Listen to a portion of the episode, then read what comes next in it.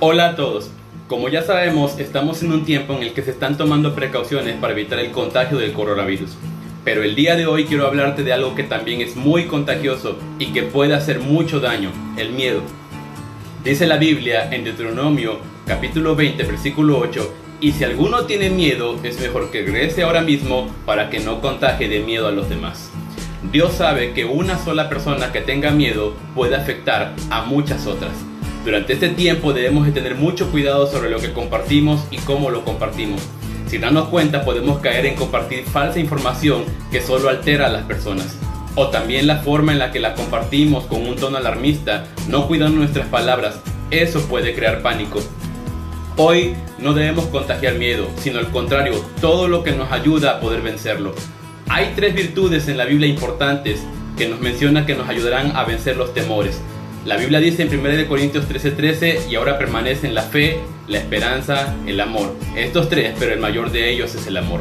Hoy contagia número uno, fe. El libro de Proverbios nos dice, el temor humano es una trampa, quien confía en el Señor está a salvo. La Biblia dice que el temor es una trampa en la que muchos pueden caer. Hoy muchos se encuentran atrapados por tanta información no saludable que circula en las redes. Hoy tú puedes transmitir fe a esas personas que se encuentran temerosas. Transmite confianza. Sea un alivio para quienes se encuentran atrapados por el temor. Hoy, lo segundo, contagia esperanza.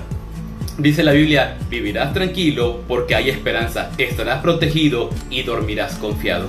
Hoy muchas personas no pueden dormir tranquilas por temor a lo que está sucediendo o pueda suceder.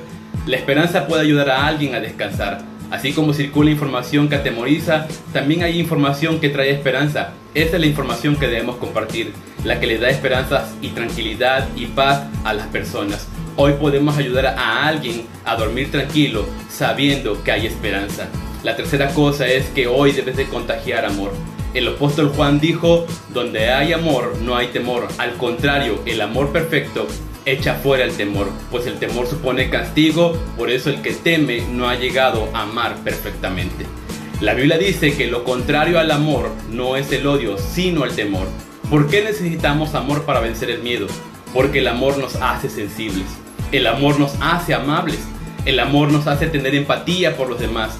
En lugar de estar discutiendo y generando conflictos en internet, necesitamos personas que se unan en amor, que sientan la carga por los demás, que el amor nos mueva a ayudar, que el amor nos haga pensar en los demás antes de hacer cosas que no ayudan, como acabarse los productos que alguien también va a necesitar.